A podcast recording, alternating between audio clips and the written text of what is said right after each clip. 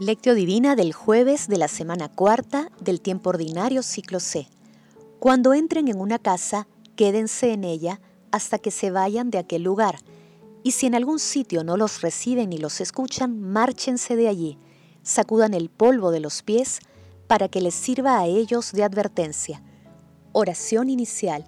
Santo Espíritu de Dios, amor del Padre y del Hijo, ilumínanos con tus dones para que podamos comprender los tesoros de la sabiduría que Jesús nos quiere revelar en este día. Otórganos la gracia para meditar los misterios de la palabra y revélanos sus más íntimos secretos. Madre Santísima, intercede ante la Santísima Trinidad por nuestra petición. Ave María Purísima, sin pecado concebida. Paso 1. Lectura. Lectura del Santo Evangelio según San Marcos capítulo 6 versículos del 7 al 13. En aquel tiempo Jesús llamó a los doce y los fue enviando de dos en dos, dándoles autoridad sobre los espíritus inmundos.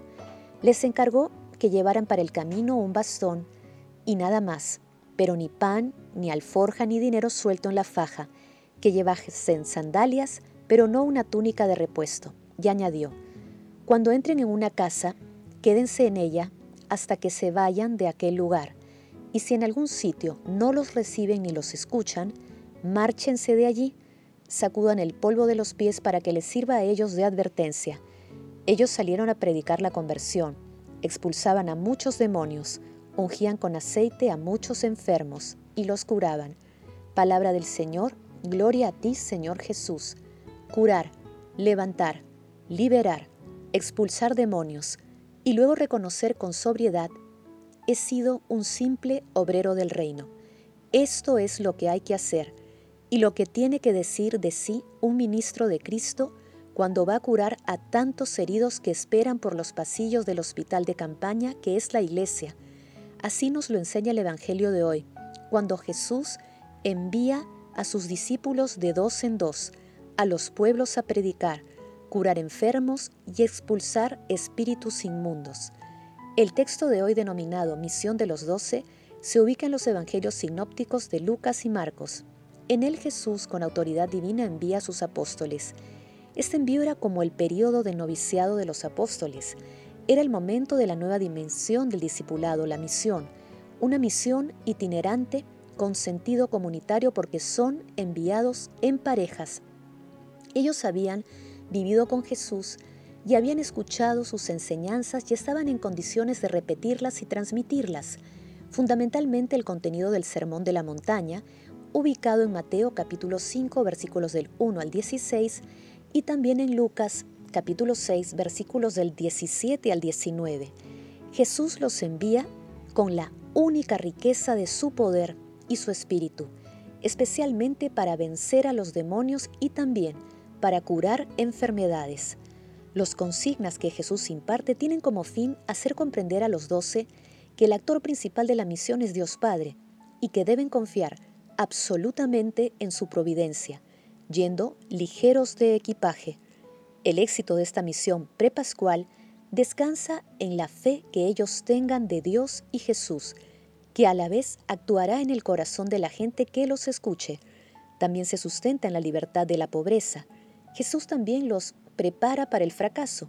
Cuando sean rechazados, les indica que deben sacudirse el polvo de las sandalias, este gesto significa dejar de lado todo lo que proviene de quienes rechazan a Dios, con el fin de advertir y disuadir a estas personas de su negativa de recibir la palabra.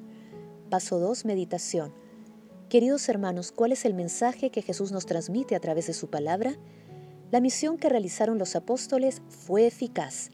Ellos dieron a conocer el Evangelio de nuestro Señor Jesucristo las consignas que recibieron tiene validez para los cristianos de todos los tiempos, por ello, nuestra iglesia prosigue con esta misión, la misión de los consagrados y de los laicos, de ser testimonio vivo de la palabra de Dios, tiene que ver con el equipaje, la hospitalidad y la conducta del misionero.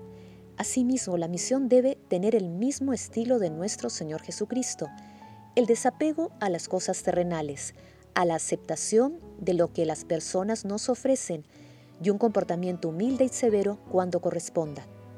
Nuestra misión consiste en tender puentes de libertad entre las personas y la Santísima Trinidad.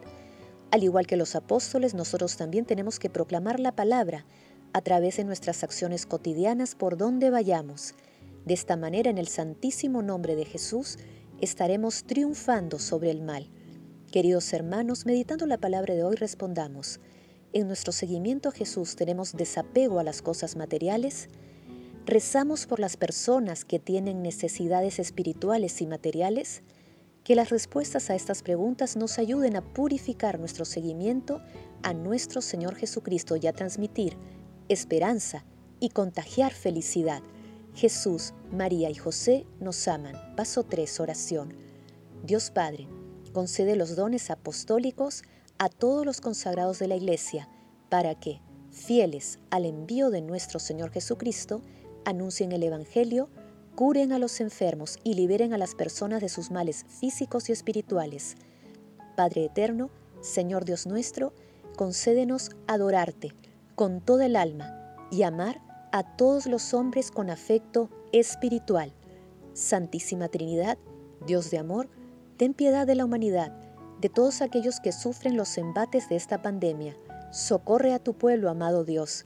Amado Jesús, ven a nuestra vida. Queremos seguirte. Envíanos tu Santo Espíritu para dejar las comodidades y te pongamos como fundamento de nuestras vidas. Atráenos fuertemente hacia ti para que podamos caminar hacia la luz de tu palabra y transmitir tu mensaje de amor y misericordia a todos nuestros hermanos en el mundo. Padre eterno, te suplicamos, admitas en tu reino a todos los difuntos de todo tiempo y lugar, para que puedan contemplar tu rostro. Protege, Señor, a las almas de los agonizantes para que lleguen a tu reino. Dulce Madre María, Madre Celestial, Madre de la Divina Gracia, intercede ante la Santísima Trinidad por nuestras peticiones. Paso 4 Contemplación y acción. Contemplemos a nuestro Señor Jesucristo con un escrito de André Love. Si hay que llevar el mensaje de Jesús, solo es posible hacerlo con un estilo. Estilo que solo es posible aprenderlo de Jesús en persona. La iniciación es dura. Es preciso que el discípulo se presente despojado y desprovisto de todo ante la palabra que lleva y ante aquellos a quienes la dirige no solo será el servidor de la palabra y de sus hermanos, sino que, por así decirlo, también su pobre, su mendigo. El discípulo se entrega en cuerpo y alma al misterioso poder recibido de Jesús, la palabra y el poder sobre los espíritus malos, y en su indigencia se dedica por completo. La palabra es su tesoro y está contento. Es la única actividad, la única iniciativa que Dios emprende a través de su pobreza contra toda expectativa, más allá de cualquier posibilidad, iniciativa y poder a los que se abandona sin retener nada para sí. Solo lo indispensable, lo que permite ir de un pueblo a otro proclamando la palabra que viene de Dios, el milagro que pertenece al Espíritu, el éxito de un ministerio que le supera, el pan y el refugio que otros le concederán o le negarán. Todo le escapa, todo lo toma Dios, a su cargo y le transporta a ese mundo maravilloso, donde el Espíritu lo dirige todo de manera infalible, donde la palabra abre los corazones más cerrados y más duros, donde el poder del Espíritu a través de las manos de los discípulos se transforma en milagros, donde la pobreza no es obstáculo y ya no pide ser saciada, porque es el único camino, la única vía y bienaventuranza que nos hace disponibles para las maravillas de Dios, el camino fatigoso de la Iglesia y el de cada uno de nosotros está sometido a las mismas exigencias. La gracia se sirve de las dotes humanas, pero no se apoya en ellas, ni se pone nunca en marcha a partir de ellas. Queridos hermanos, pidamos diariamente la intervención del Espíritu Santo para que nos conceda los dones apostólicos que nos permitan en el santísimo nombre de Jesús acercar a nuestros hermanos al amor y a la misericordia de Dios Padre, transmitiendo esperanza y contagiando felicidad. Glorifiquemos a la Santísima Trinidad con nuestras vidas. Oración final. Gracias Señor Jesús porque tu palabra nos conduce por caminos de paz, amor y santidad. Espíritu Santo, ilumínanos para que la palabra penetre a lo más profundo de nuestras almas y se convierta en acción Dios glorioso escucha nuestra oración. Bendito seas por los siglos de los siglos. Madre Santísima intercede ante la Santísima Trinidad por nuestra petición. Amén.